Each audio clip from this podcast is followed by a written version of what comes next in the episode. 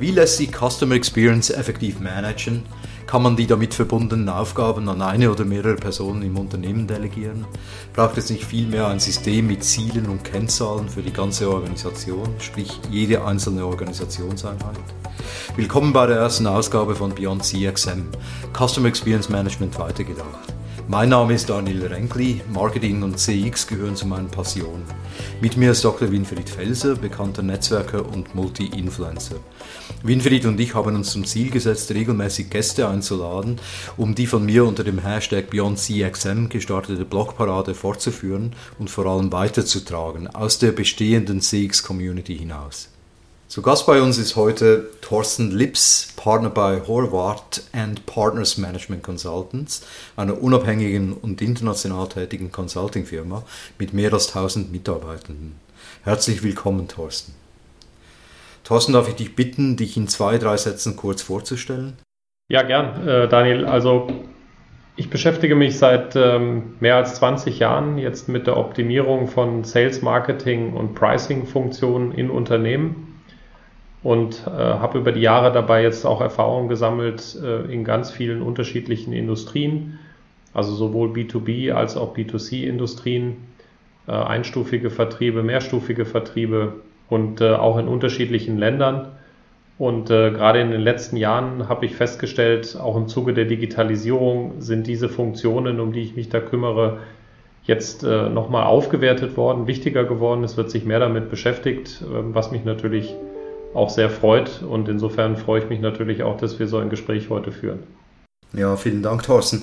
Sales, Marketing und Pricing, das sind ja alles Bereiche, die auch wesentlich zur Customer Experience beitragen und daher nicht von ungefähr zum Unternehmenserfolg beisteuern. Winfried, ich behaupte ja, dass eine gute Customer Experience nur gelingen kann, wenn alle Mitarbeitenden in allen Abteilungen einer Unternehmung den gleichen Mindset haben und am gleichen Strang ziehen. Wie siehst du das? Ja, also ich habe ja aktuell die große Freude, mit dem Professor Heribert Meffert so ein bisschen seine Biografie vorzubereiten und eigentlich auch sein Leben und so seine Erkenntnisse zu reflektieren.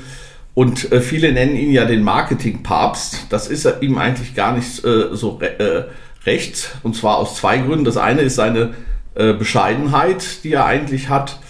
Ähm, und, und auch als Katholik äh, ähm, ist der Papstbegriff dann doch dem Papst vorbehalten. Das zweite ist, aber das ist fast noch wichtiger, dass er eigentlich nie das operative Marketing vertreten hat, sondern er hat eigentlich immer gesagt, wenn wir wirklich in Richtung Markt und Kunde optimal agieren wollen, dann brauchen wir nicht nur operatives Marketing oder Strategie, sondern wir brauchen eigentlich Marktorientierung und Kundenorientierung eher als ganzheitliche Unternehmensführung, die tatsächlich alle Bereiche des Unternehmens durchdringt. Und dann reicht es noch nicht mal, die klassischen marktorientierten Bereiche zu optimieren. Denn unter Umständen kann es nachher sein, dass ganz wichtige Dinge plötzlich in der Logistik passieren. Ja, dass zum Beispiel äh, oder ähm, im, im Field Service oder sonst wo ähm, äh, äh, wo dann zum Beispiel die Logistik Dinge nicht ordentlich zustellt oder die Produktion Dinge nicht so tut. Also eigentlich muss dieser, muss dieser Geist ganzheitlich ins Unternehmen verwoben äh, werden. Und deswegen, das diskutieren wir sicherlich ja auch nochmal intensiv, ist immer die Frage, wie man es auch verankert. Äh, und äh, sicherlich ist es kritisch, zumindest in einer späteren Ausbaustufe, just another Silo irgendwie äh, äh oder Silo oder äh, zu, zu etablieren sondern ich sehe es tatsächlich als äh, am Ende ein Thema, das Top-Management relevant ist. Aber nur, wenn der Thorsten zustimmt. ja, meine Frage an Thorsten hier. Auf einer Skala von 1 bis 10, wo stehen wir heute eigentlich bei der Relevanz von CXM auf Ebene des Managements? Ja, das ist natürlich auch äh, eine sehr spannende Frage und äh, da, da gibt es eine, ganz, eine ganz klassische Beraterantwort drauf. Es kommt darauf an. und zwar äh, kommt es aus meiner Erfahrung äh, schon mal darauf an, ob ich mich mit B2C oder mit B2B-Unternehmen beschäftige. Ähm, meine Erfahrung ist, dass B2C sich schon eine ganze Weile mit dem Thema ähm, Customer Experience Management beschäftigt, zum Teil sehr intensiv beschäftigt und ähm, das hängt natürlich damit zusammen, dass viele Veränderungen auch, äh, die durch Digitalisierung ähm, hervorgerufen wurden, mal jetzt zunächst auch beim, beim privaten Endkunden entstanden sind. Äh, wir kennen alle die Beispiele von, von Amazon und Co. und äh, von Uber und ähm, HRS und Booking.com. Also ich glaube, dass die Branche schon ähm, in vielen Fällen sehr, sehr weit ist auf der, auf der Skala. Im B2B muss man sagen, ist das Bild aus meiner Sicht ein anderes. Also ich glaube, dass B2B, je nachdem, auch hier gibt es wieder Branchen, die schon etwas weiter sind als andere, aber ich glaube, dass B2B einige Jahre hinterherhinkt ähm, und äh, jetzt gerade doch massiv beginnt aufzuwachen. Äh, und da, da gibt es äh, auch jetzt bedingt durch Covid einen Schub, ähm, den, wir, den wir merken. Also wir hatten beispielsweise auch vor einigen Wochen auf unserer Konferenz äh, mehrere Speaker, die unabhängig voneinander gesagt haben, äh, dass wenn sie einen positiven Aspekt der, der Corona-Pandemie finden müssen, äh, das definitiv das Thema ist, dass, dass denen die Pandemie jetzt quasi den Anlass gegeben hat, Digitalisierung im Unternehmen, im Vertrieb, im Marketing, im Service zu beschleunigen. Insofern ist der Trend hier im B2B jetzt so, dass äh, stark aufgeholt wird. Ähm, unterschiedliche Branchen sind hier unterschiedlich weit. Und ich glaube, dass wir hier die größten Veränderungen in den nächsten Jahren oder die größten Weiterentwicklungen sehen werden. Und das wird spannend, denn man redet immer viel über B2C, aber B2B ist natürlich auch volumensmäßig viel, viel größer als B2C. Und insofern wird es spannend sein, jetzt auch zu beobachten, was in den nächsten Jahren hier passiert. Ja, wir reden ja bei uns äh, mittlerweile von B2Me, weil letztendlich sind wir alle einerseits Konsumenten, aber auf der anderen Seite vielleicht Teil eines Buying Centers in einer Unternehmung. Ja. Ich denke, wir sind uns auch alle einig, dass äh, CX, äh, das Thema als solches, auf der Top-Ebene des Managements verortet werden muss und Teil der Vision, der Unternehmensstrategie, des vielbeschworenen Purpose und der ganzen Unternehmenskultur sein muss. Wie kriegen wir das hin? Also sehe ich zunächst auch so, es gibt ja den, den schönen Spruch, die Treppe wird immer von oben gekehrt ähm, und das, das sehe ich ganz genauso. Ich glaube, wenn Vorstände hier nicht involviert sind, dann ähm, hat das Thema nicht die nötige Priorität, ganz äh, simpel und äh, kriegt nicht die nötige Aufmerksamkeit in Form von Ressourcen.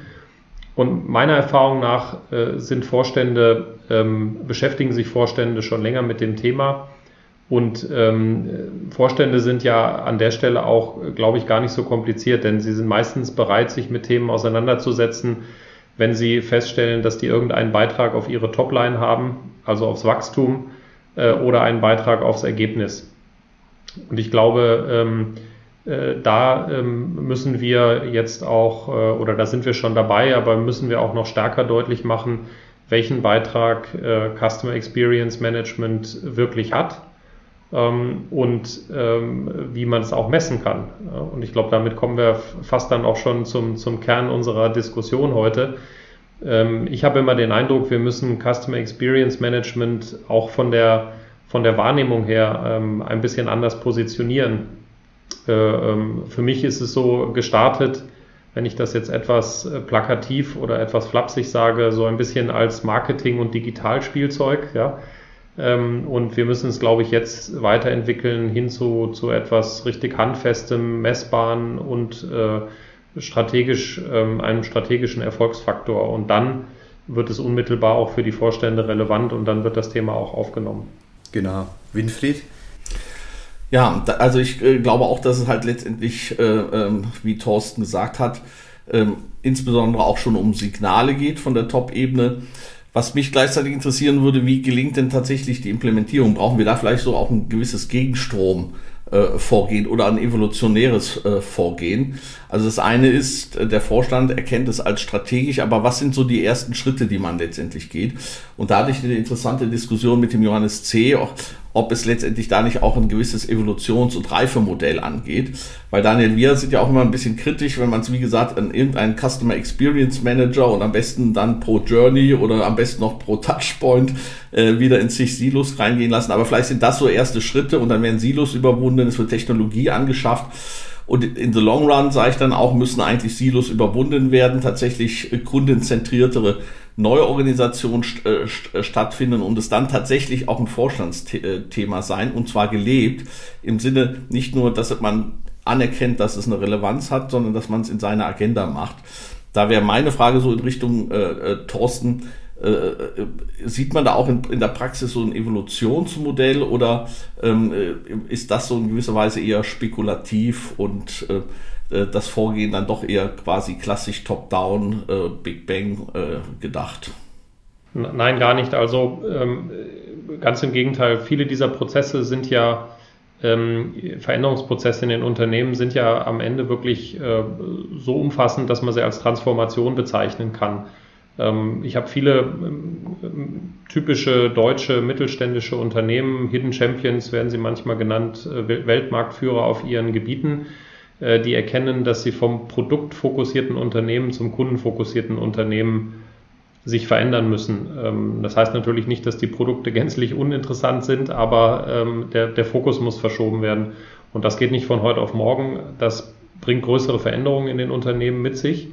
Und das kann nur gelingen, wenn es Schritt für Schritt gemacht wird. Und ähm, das muss auch so sein, weil ansonsten äh, neben der Tatsache, dass man es einfach in einem Big Bang, glaube ich, gar nicht hinbekommt, wird dann auch ein Abstoßungseffekt auftreten in der Organisation äh, und ähm, das wird dazu führen, dass diese Themen nicht funktionieren. Also ich glaube auch, es kann nur Schritt für Schritt passieren und meiner Erfahrung nach reden wir da eher über mehrere Jahre drei bis fünf Jahre in, in größeren mittelständischen Organisationen als über kürzere, kürzere Zeiträume. Hm. Also die Frage ist eigentlich, wie wir das in, also die ganze Custom Experience in den Management-Systemen verankern. Ist da eine Balance Scorecard vielleicht das richtige Instrument oder braucht es eine neue ISO-Zertifizierung nach der ISO-Norm 37000 zur Governance of Organizations, vielleicht eine ISO-Norm für CX-Management? Also ich glaube ehrlich gesagt, dass es kein neues Instrument braucht. Ähm, es gibt verschiedene Instrumente, die, die gut funktionieren. Und ähm, die Balance Scorecard, auch wenn es jetzt schon ein älteres Instrument ist, kann das aus meiner Sicht ohne Probleme leisten. Ähm, ich äh, berate beispielsweise gerade ein, ein Unternehmen, die die Balance Scorecard einsetzen und die auf der Balance Scorecard schon länger das Thema Kundenorientierung fokussiert haben. Und als strategisches Ziel auch fest verankert haben und äh, die jetzt dabei sind, dieses Ziel weiterzuentwickeln äh, von Kundenorientierung hin zu Customer Centricity. Und in dem Zusammenhang ähm, spielen dann auch Customer Experience Management Themen eine, eine große Rolle. Insofern aus meiner Sicht kann auch die Balance Scorecard ein System sein, ähm, in dem man Customer Experience Management gut verankern kann. Winfried, möchtest du was ergänzen? Ja, also ich als damals quasi Kaplan Norton und dann insbesondere auch Horvath und Partner unter Professor Horvath quasi die Balance Scorecard nach vorne getrieben hat, war ich da sehr begeistert von, weil ich einfach gesagt habe, wir brauchen diese multidimensionale Sicht. Also die Sicht, die wir vorher hatten, vor allem Kennzahlen und Transparenz im Bereich Finanzen, wurde halt dann erweitert um weitere Dimensionen, wo es dann um Kunde, Prozesse und so weiter ging. Und das, glaube ich, ist nach wie vor äh, relevant. Und ich bin ja auch ein Drucker-Freund und glaube auch, äh, dass Transparenz äh, und ähm, ähm, Kennzahlen da letztendlich unterstützend sind. Wo jetzt da die aktuellen Hypes sind und ob es jetzt BSC, OKR oder welche Abkürzungen auch immer aktuell sind, da glaube ich, da ist der Thorsten näher in seinen äh, Projekten. Aber grundsätzlich glaube ich, dass äh, äh CXM halt nicht Chaka oder letztendlich äh, reine Empathie und Liebe, sondern am Ende muss es auch letztendlich ein Wirksystem und eine, eine vernetzte Logik sein von, von äh, Kennzahlen, die es unterstützen. Man muss halt immer aufpassen, gerade so jetzt die OKR-Diskussion ist immer die Frage, war man früher zu überkomplex, war man zu weit von den Dingen weg? Das wäre etwas, was ich ganz gerne gerade jetzt auch nochmal von Thorsten aus der Praxis erfahren würde. Ja, ich, ich persönlich bin ja ein, ein Fan von der Balance Scorecard, Thorsten, weil äh, ich habe das natürlich bei Microsoft, äh, habe ich das leben müssen. Äh, die hatten eine wahnsinnige Balance Scorecard über die ganze Organisation. Und äh, da hat sich einfach gezeigt, wie das, wie das funktionieren kann, also wie das Zusammenspiel dann zwischen Sales, also Vertrieb, Marketing und, und anderen Abteilungen hier äh, dazu beitragen, dass halt insgesamt die Zielsetzungen, also die auf, auf oberster Ebene dann erreicht werden, also wie mehr Profit, äh, Umsatz etc. Äh, welche KPIs würdest du jetzt da für die Customer Experience als relevant erachten, Thorsten? Ja, Daniel, das ist natürlich eine, eine gute Frage und auch eine Frage, die, die wir auch als Horvath und Partners oft gestellt bekommen, weil wir natürlich auch viel mit Kennzahlen und Kennzahlensystemen ähm, arbeiten mit unseren Kunden. Ähm, ich glaube, Da muss man auch wieder äh, sehr unternehmensspezifisch vorgehen. Es gibt natürlich hunderte von Kennzahlen, die relevant sein können grundsätzlich. Ich glaube, man muss am Ende des Tages sich immer fragen, ähm, was ist eigentlich der Ausgangspunkt? Und für mich ist der Ausgangspunkt ähm, Kundennutzen. Also ich muss mit allem, was ich tue, am Ende Kundennutzen stiften. Und ähm, ich muss als Unternehmen zunächst mal verstehen, wie stifte ich eigentlich Nutzen bei meinen Kunden. Und dazu ist es am einfachsten, wenn man mit Kunden spricht äh, und Kunden fragt. Und da gibt es natürlich dann in den unterschiedlichen Branchen auch Unterschiede. Ähm, und es gibt auch Unterschiede, ob ich jetzt einen Kunden frage, der ähm, ähm, vom physischen Vertrieb Produkte kauft oder ob ich einen Kunden frage, der sehr digital affin ist und äh, im Webshop seine Produkte kauft. Aber ich glaube, das ist wichtig, dass man äh, sich am Kundennutzen orientiert, dass man mit den Kunden spricht. Und dann können das auf der einen Seite sehr klassische KPIs sein, wie die Lieferperformance. Also auch im digitalen Zeitalter ähm, spielt äh, Lieferperformance gerade im B2B in vielen Bereichen eine große Rolle. Ähm, ähm, und, es, und sind Teil der Customer Experience. Aber es gibt natürlich auch im Zuge der, der Digitalisierung dort jetzt ähm, neue Kennzahlen, wie beispielsweise den Net Promoter Score, der interessant sein kann, äh, oder auch bestimmte Touchpoint-bezogene Kennzahlen, wie zum Beispiel die Abbruchrate im Webshop oder ähm, die Größe des Warenkorbs. Äh, also ich glaube, es gibt sehr viele Kennzahlen. Jedes Unternehmen muss für sich im Prinzip den Ausgangspunkt definieren. Ich persönlich würde mich immer am Kundennutzen orientieren und muss dann von dort aus schauen, was sind jetzt für mich in der, in der konkreten Situation die richtigen Kennzahlen. Winfried, siehst du weitere vielleicht aus Sicht von HR? Ja, wir hatten ja das spannende Thema HR auch mit der Silka Laudon von AXA äh, diskutiert. Da war ja unsere große Thematik, wie ist eigentlich Employee Experience und Customer Experience gekoppelt. Ähm, und wir, wir kamen ja zum Ergebnis, es ist, nicht, es ist nicht so ganz gekoppelt. Also man kann nicht sagen, wenn die Employee Experience passt, dann wird es auch mit dem Customer äh, ähm, äh, klappen. Da gibt es ja diese lange Diskussion, Employee First oder Customer First. Aber ich glaube, äh, man tut nicht sch äh, schlechter dran, ähm, äh, auch letztendlich mal zu schauen, äh, wie letztendlich die Employee Experience ist, weil ich glaube schon, es ist nicht eine ausreichende oder hinreichende, aber eine notwendige Voraussetzung, dass vielleicht auch intern letztendlich das Experience-Thema so gelebt und auch positiv äh, empfunden wird. Und unsere Diskussion mündete ja darin, dass wir nachher so gesagt haben, aber Engagement, das ist halt eigentlich noch äh, eine weiterführende Thematik. Und ähm, äh, da wir jetzt, würde ich wieder mit großen Augen den Thorsten anschauen und sagen, das eine ist tatsächlich, wir gucken uns die reinen, die reinen Fakten an und vielleicht auch die, die Kundenfeedbacks. Gibt es eigentlich auch so ein Thema, wo man einfach mal guckt, wie ist die Kundenorientierung, äh, das Engagement und ähnliche Dinge auf Mitarbeiterseite letztendlich äh, verankert? Wird das auch in Kennzahlensystemen abgefangen oder sind es eigentlich eher so die Blackbox-Kennzahlen, die Feedbacks von den Kunden und die Ergebnisse aus, aus, aus den Prozessen heraus? Ich glaube, dass das ganz wichtig ist und ähm, letztendlich wird ja Customer Experience ähm, an ganz vielen Stellen generiert im Unternehmen. Und insofern ähm, ist aus meiner Sicht auch das Thema Mitarbeiter an der Stelle ganz wichtig, denn äh, es spielen immer noch viele Mitarbeiter in der Prozesskette an unterschiedlichsten Stellen eine Rolle und das äh, gehört dazu. Und ist auch, glaube ich, in der Transformation oft ein wichtiges Thema, weil ich natürlich heute oft in den Organisationen äh, auch noch Silos habe also ich habe Produktentwicklungen, die halt Produkte entwickeln, die technisch sehr ausgereift sind, weil, weil dort Ingenieure sitzen, ähm, die häufig aber vielleicht äh, ähm, äh, gar nicht äh, so sehr darüber nachdenken, was ist eigentlich der Kundennutzen, sondern vielleicht eher darüber nachdenken, was ist technisch machbar. Und insofern halte ich das für einen sehr wichtigen Punkt, ja. Ja, ne, die äh, Circa Laudon, äh, für die, die sie nicht kennen, vorstellen, den People Experience bei AXA und Arbeitsdirektoren, die hat ja auch gesagt, dass es eben diese Feedback-Schlaufe brauchte von der Front zur Produktentwicklung. Eben was ist technisch machbar, wie du gesagt hast, Thorsten. Äh, das äh, denke ich, das, das muss ja irgendwie von den Leuten, die tatsächlich täglich mit den Kunden zu tun haben, irgendwie auch zurückfließen dann zur eben Produktentwicklung beispielsweise. Und das Spannende war auch, dass wir eben diskutiert haben, diesen, also diesen Zusammenhang zwischen Employee äh, Satisfaction und oder Employee Experience und eben äh, der Customer Experience. Das ist ja nicht unbedingt, äh, wie äh, Winfried schon erwähnt hat, nicht unbedingt so, dass jetzt äh, die Mitarbeiter, die zufrieden sind, automatisch dann auch zu einer guten Customer Satisfaction beitragen, sondern die müssen sich halt zusätzlich auch irgendwie engagieren. Also die müssen Verständnis zeigen für die Kundenanliegen. Das heißt, da muss kulturell äh, etwas geschehen, da muss der Mindset in der Organisation vorhanden sein. Eben dieser Customer First Mindset äh, scheint mir ganz wichtig. Aber die Frage hier wäre noch, äh, wie verbinden wir denn CX mit den Business KPIs? Also diese, diese eben KPIs, die wir jetzt genannt haben, wie äh, Net Promoter Score beispielsweise, äh, wie verbinden wir das mit den eigentlichen Business KPIs?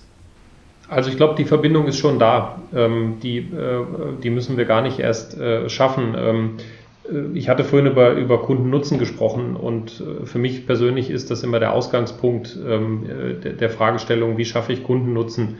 Und es gibt langjährige empirische Forschung darüber, dass Unternehmen, die sich auf den Kundennutzen fokussieren, Marktanteile gewinnen ähm, und profitabler sind als andere. Insofern, ähm, der Kundennutzen ist aus meiner Sicht äh, da eine gute Ausgangsbasis und hat die Verknüpfung zu den Business KPIs sozusagen schon im Bauch. Ähm, und ich muss dann als Unternehmen im Prinzip nur noch in Erfahrung bringen, indem ich mit Kunden spreche, was sind jetzt für das konkrete Unternehmen die relevanten Faktoren, die Kundennutzen ausmachen. Ist es die Lieferperformance? Ist es die Produktqualität? Ähm, äh, ist es die äh, Art und Weise, wie der Vertrieb mit dem Kunden spricht? Sind es die digitalen Vertriebswege und so weiter? Und wenn ich das verstanden habe, dann kann ich äh, entsprechend ja an diesen Faktoren arbeiten, durch die Organisation hindurch. Und dann habe ich letztendlich die Verbindung äh, zu den harten finanziellen Kennzahlen wie äh, Umsatz oder wie Ergebnis automatisch mit berücksichtigt und mit dem Bauch.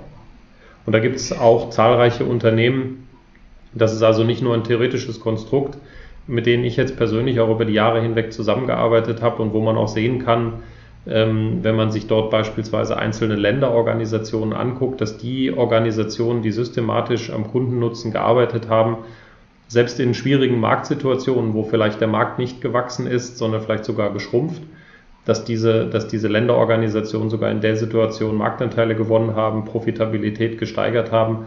Also das Konzept funktioniert aus meiner Erfahrung in der Praxis sogar sehr gut. Man muss es einfach messen können, ja. Ja, genau.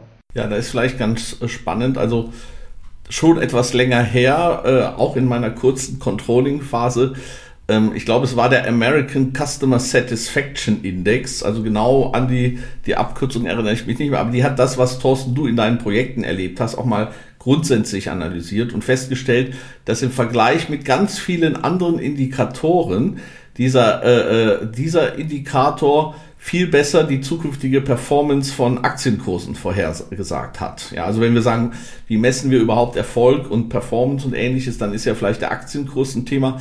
Und da muss man äh, sagen, dass jetzt mal tatsächlich in so einer Studie kam natürlich gerade aus diesem Umfeld, ähm, aber da wurde letztendlich tatsächlich gezeigt, wie relevant äh, und wie eng, so wie du es geschildert hast, Thorstens, diese Kopplung ist zwischen diesen zwei Größen. Ja, auf der einen Seite Kundenzufriedenheit und auf der anderen Seite äh, zukünftige Performance, was den Aktienkurs angeht.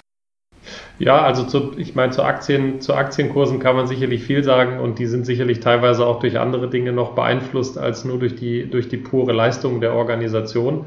Aber wenn wir das mal ausblenden, Winfried, dann bin ich da absolut bei dir. Also ähm, ich glaube, äh, der Ausgangspunkt bei, von, von allem ist der Kunde.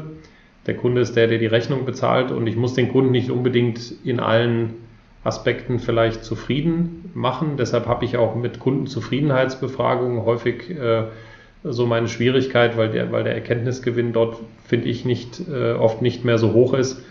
Ähm, aber ich muss verstehen, womit stifte ich Kundennutzen. Ähm, und äh, das ist für mich der zentrale Ausgangspunkt. Und dann bin ich natürlich unmittelbar bei Customer Experience. Das würde mich jetzt interessieren, Thorsten. Du hast gesagt, der Erkenntnisgewinn ist nicht besonders hoch bei diesen äh, Umfragen, Kundenumfragen zur Zufriedenheit. Äh, was genau meinst du damit? Es gibt ja viele Unternehmen, die alle zwei Jahre, alle drei Jahre, jedes Jahr, je nachdem, ihre Kunden befragen. Äh, mit einem mit einer meist sehr gut ausgearbeiteten Methodik, auch schon über viele Jahre. Und ähm, wenn ich mit den Organisationen spreche, und es waren gerade in den letzten Wochen mehrere, ähm, dann äh, kriege ich das Feedback äh, zurückgespielt, dass äh, eigentlich die Ergebnisse aus diesen Kundenzufriedenheitsbefragungen schon über viele Jahre hinweg immer dieselben sind. Und dann sage ich immer, lassen Sie mich kurz raten.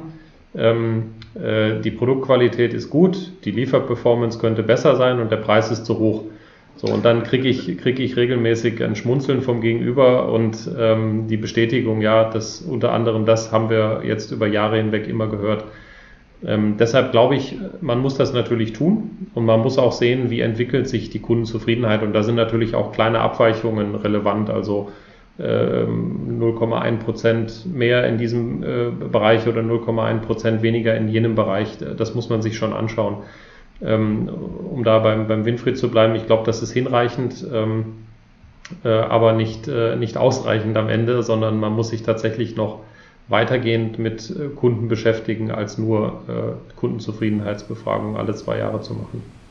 Ja, natürlich. Letztendlich zählt die Loyalität und die Weiterempfehlung, eben vielleicht noch die Größe des Warenkorbs, beziehungsweise was die an Umsatz mit dem Unternehmen machen pro Jahr.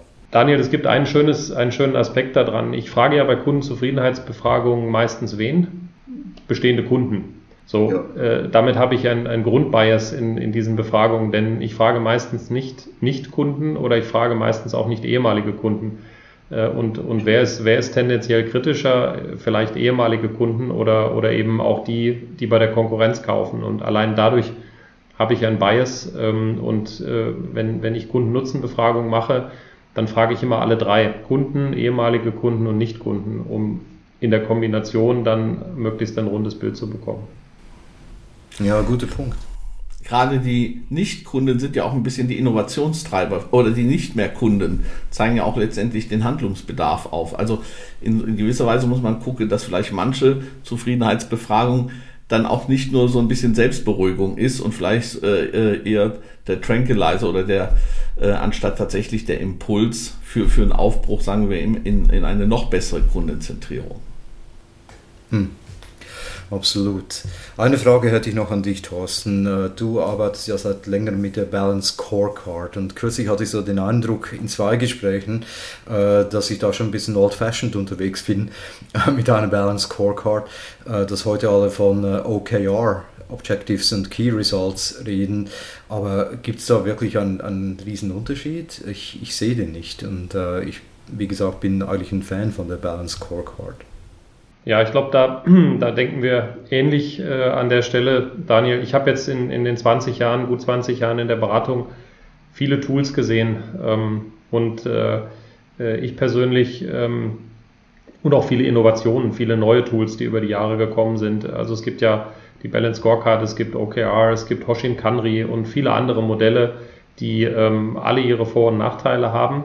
Äh, die ich aber auch alle in der Praxis schon habe funktionieren sehen. Und insofern ähm, glaube ich, äh, es gibt sicherlich Situationen in Unternehmen, wo es manchmal auch schlicht ein neues Tool braucht, um, um ein Thema wiederzubeleben. Äh, und in, insofern glaube ich auch, es ist gut, dass man die Möglichkeit hat, mal auf, auf neue Tools auch zurückzugreifen. Am Ende des Tages war nicht immer die Organisation davor, zu sehr an das Tool zu glauben, weil ich glaube, dass es darauf ankommt, wie ich mit dem Tool arbeite. Und ich glaube, ich kann mit einer Balance Scorecard sehr erfolgreich sein. Ich kann mit OKR sehr erfolgreich sein. Ich kann mit Hoshin Kanri und mit welchem Tool auch immer sehr erfolgreich sein. Ich muss es vernünftig tun. Ähm, und logischerweise muss ich mir vorher überlegen, äh, worauf ich jetzt besonders Wert lege und ähm, welches Tool ich dann auswähle. Aber ich glaube, das Tool an sich hat noch niemand glücklich gemacht, sondern es kommt immer darauf an, wie ich damit umgehe und wie ich es anwende. Hm. Winfried, eine Ergänzung? Ja, ich fand diese Formulierung schön. Also manchmal, man könnte ja fast die Abkürzung einfach umformulieren und dann nimmt man weiterhin dasselbe Tool. Also ich glaube tatsächlich, das finde ich ein spannendes Ding.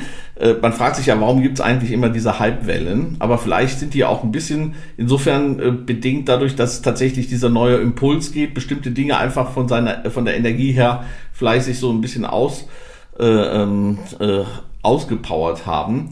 Und ich glaube am Ende des Tages halt auch, äh, a, fool with a tool is still a fool. ne? Und äh, also eher am Fool, äh, beziehungsweise nicht am Fool, sondern weiter an der Kompetenz und der richtigen Perspektive, dem richtigen Mindset äh, arbeiten. Ich bin jetzt äh, äh kein OKR-Experte, freue mich allerdings auch schon auf hier ähm, äh, Marc Wagner, der sehr so aus dem agilen Umfeld äh, ein richtiger OKR-Fan äh, ist. Ich glaube, von der Tendenz geht es immer in die äh, gleiche Richtung. Manches ist halt auch, dann auch Geschmäckle und man muss auch immer gucken vom Kontext abhängig. Ähm, aber ich äh, denke auch, äh, der Nicht-Fool ist wichtiger als das Tool äh, im, im, im Zweifel. Also dann könnte man äh, eigentlich zusammenfassen, dass das ganz ähnliche Tools sind, ja. Also dass sich die nicht wesentlich unterscheiden jetzt von der Absicht her, sondern vielleicht ja, im, im Einzelnen oder im, im Detail vielleicht dadurch, dass die Balance Scorecard etwas komplexer ist, ja. Ich denke, man kann es grundsätzlich so sagen, auch wenn wahrscheinlich die Fans der jeweiligen Tools dann das Gegenteil behaupten werden, aber äh, aus meiner Sicht ähm, sind die Tools alle ähnlich. Ähm, ich, ich, kann sie alle gut einsetzen. Ich kann äh, mit der Balance Scorecard Schiffbruch erleiden, wenn ich sie zu detailliert mache. Das kann mir aber mit Hoshin Kanri genauso passieren. Ähm, und ich kann äh, umgekehrt auch damit sehr erfolgreich sein, wenn ich es schaffe, das in meinem Unternehmen so einzuführen, dass es gelebt werden kann. Und wenn ich es vor allen Dingen auch mal über einige Jahre hinweg konstant mache. Das ist ja häufig auch ein ähm, etwas, was man beobachtet in Organisationen, dass die Tools sich alle drei Jahre verändern. Und ich glaube, das ist auch nicht etwas, was zum Erfolg beiträgt, denn ähm, so etwas braucht ja auch eine Weile, bis es dann in der Organisation mal wirklich verankert ist und wirklich auch bis ähm, zum letzten Mitarbeiter und zur letzten Mitarbeiterin dann durchgedrungen ist. Ja, guter Punkt. Jetzt haben wir ja bisher immer so ein bisschen theoretisch über CXM gesprochen. Wie sieht es denn in euren Projekten konkret aus? Was darfst du uns erzählen, Thorsten? Ja, also ich kann, ich kann berichten, ähm, dass wir im Moment äh, und tatsächlich in den letzten 12, 13 Monaten mit, mit zunehmender Tendenz äh, diese, diese Art von Projekten haben. Ähm, das geht vom, vom großen globalen Konzern äh, bis hin zum, äh, zum ja, weltmarktführenden Mittelständler. Ähm, und äh, diese Initiativen werden zunehmend auch größer. Also wir, wir haben zunehmend Transformationen in den Organisationen, wo also wirklich auch in der Breite dann Customer Centricity, Customer Experience, die Begrifflichkeiten sind immer etwas unterschiedlich, die verwendet werden, aber ähm, der, der starke Fokus auf den Kunden, würde ich mal sagen, äh, dann auch wirklich äh, umfassend ähm, gelebt wird.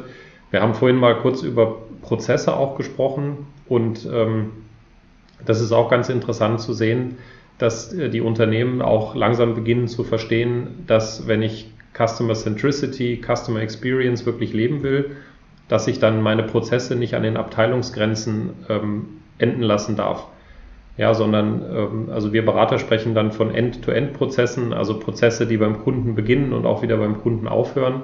Ähm, und so muss ich denken ähm, und muss letztendlich Prozesse auch abteilungsübergreifend betrachten.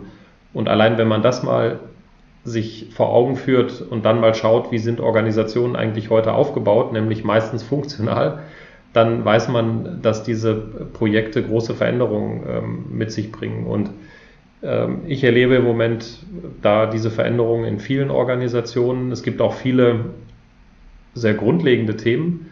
Also zum Beispiel, um nur mal ein Beispiel zu nennen, ähm, diese ein Kollege hat letztens mal gesagt, ähm, Marketing and Sales is blending now. Also wie in einer guten Zigarre werden jetzt hier mehrere Tabaksorten miteinander verschnitten, nämlich Marketing und Sales äh, und das ist äh, nur ein Aspekt von vielen, äh, den ich im Moment beobachte. Eine sehr interessante Entwicklung in, in Organisationen. Und so gibt es viele Projekte im Moment. Und ich habe die, ich habe die, ich habe das Gefühl, dass dieser Schneeball gerade im B2B in den nächsten drei bis fünf Jahren jetzt richtig Fahrt aufnehmen wird und äh, auch noch um einiges anwachsen wird. Ja, absolut einverstanden. Ich glaube, das äh, Thema Marketing und Sales is Blending äh, ist wahrscheinlich auch getrieben durch die Technologie jetzt erstmals eben möglich, dass äh, ich meine, es hätte immer so sein sollen, aber irgendwie war ja Marketing und, und, und Sales eher gegeneinander als miteinander äh, in der Vergangenheit. Und ich glaube, die Technologie, die hilft extrem jetzt. Also wir haben da Möglichkeiten, die wir früher nicht hatten. Also wir können quasi Leads generieren aufgrund von Buying Behavior äh, aufgrund von Third-Party-Data, äh, die wir dann im Vertrieb weiterreichen und dass das auch wieder irgendwie zurückfließen muss zum Marketing, um dann wieder Nurturing-Kampagnen zu fahren, das ist auch klar. Also das, das ist schon ein, ein, ein zusammenarbeiten heutzutage, eher als ein Gegeneinander arbeiten, da bin ich völlig bei dir. Und End-to-End-Prozesse, das ist natürlich sowieso äh, etwas ganz, ganz Wichtiges. Und wir sagen beispielsweise bei uns, sagen wir, empower whoever the customer gets to first. Also man sollte diejenigen Mitarbeitenden eben befähigen und ermächtigen, die halt als erstes den Kundenkontakt haben, egal wo die sitzen. Äh, die könnten beispielsweise auch in der Finanzabteilung sitzen, weil halt da jemand anruft und ähm, irgendwie eine Mahnung gekriegt hat zu Unrecht, wie auch immer. Also ich glaube, das ist ganz wichtig, diese, dieses End-to-End-Prozess oder dieser End-to-End-Prozess-Gedanke, dass man den, äh, dass man den lebt. Ja. Winfried, hast du noch eine letzte Frage an unseren Gast? Ja, vielleicht erst nochmal eine Ergänzung. Ähm, äh, ich hatte ja eben über diese Evolutionsstufen gesprochen und ich sage, Integration ist, glaube ich, tatsächlich äh, dieses End-to-End ein Schlüsselelement und Technologie ist vielleicht die erste, jetzt nicht Krücke, die erste Hilfe und auch äh, nachhaltig wichtig, um zumindestens in den Daten und in den darauf laufenden Prozessen letztendlich ähm, Silos zu überwinden. Ich glaube, in the long run kommt man da nicht an der Reorganisation vorbei und so glaube ich, wird man die Treppen immer weiter äh, gehen. Und so ein bisschen Drucker umgekehrt. Er hat ja gesagt, Culture eats Strategy for Breakfast und dann äh, Structure follow Strategy und so weiter. Und eigentlich muss man es vielleicht so ein bisschen den umgekehrten mühsamen Weg gehen. Und da bin ich voll bei dir, Thorsten, das fand ich heute auch ein ganz wichtiges Statement neben vielen anderen wichtigen Statements dass es am Ende ein Transformationsprojekt ist. Ja, und da muss man immer aufpassen. Ähm, wir hatten äh, hier mal äh, im Vorfeld von der Shift CX eine Befragung, was sind eigentlich wichtige Themen? Da war ich super happy. Auf Platz zwei kam nämlich dann Verankerung im Management, Cockpit-Systeme, Zielsysteme. Jetzt hatten wir heute eine kurze äh, äh andere Umfrage. Da war es dann nur unter den Top 4 auf Platz 3, aber immerhin.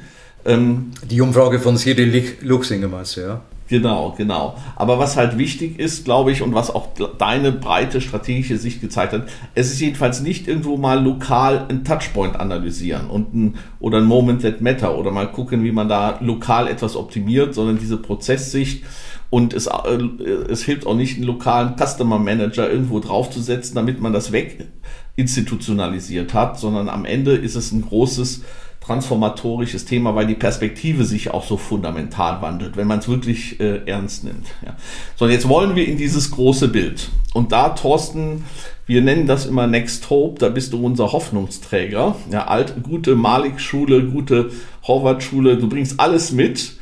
So, und jetzt machen wir dich äh, ähm, in Anlehnung, ich glaube, der Gunnar Sohn hat das mit äh, erfunden mit dem Lutz Becker, zum König von Deutschland. Ja, äh, was könnten wir denn tun, damit tatsächlich zwei Dinge passiert? Das eine ist, dass es vielleicht noch besser skaliert, auch wie du gesagt hast, im B2B noch stärker verankert wird.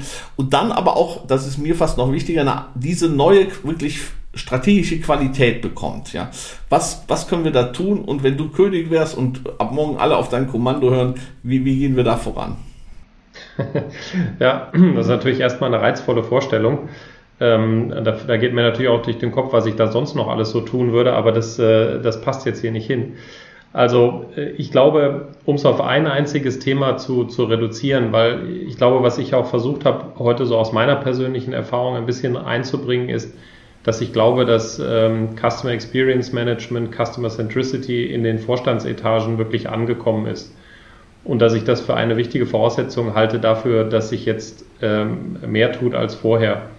Und insofern glaube ich, ähm, wenn ich mir da was wünschen würde, dann würde ich mir vielleicht wünschen, ähm, dass diese Themen rund um Customer Centricity, Customer Experience Management noch viel stärker auch äh, an Universitäten berücksichtigt gelehrt werden, in Führungskräfteseminaren äh, berücksichtigt gelehrt werden, damit es einfach dort auch in den Standard reinkommt ähm, so wie viele Dinge äh, dort heute schon im Standard sind. Und ich glaube, das gehört zum Standardrepertoire äh, fürs 21. Jahrhundert. Und ich glaube, das ist das, womit ich zumindest mal anfangen würde. Super. Wunderbar. Ja, herzlichen Dank für dieses interessante Gespräch, Thorsten. Danke euch. Wenn Ihnen dieser Podcast gefallen hat, abonnieren Sie uns. Wir sind auf allen gängigen Kanälen zu finden. Folgen Sie uns auf LinkedIn und Twitter und falls Sie Lust haben, werden Sie Teil unserer Community. Am einfachsten, indem Sie unseren Hashtag BeyondCXM verwenden bei Ihrem nächsten Post. Wir freuen uns aber auch über persönliche Nachrichten. Bis bald!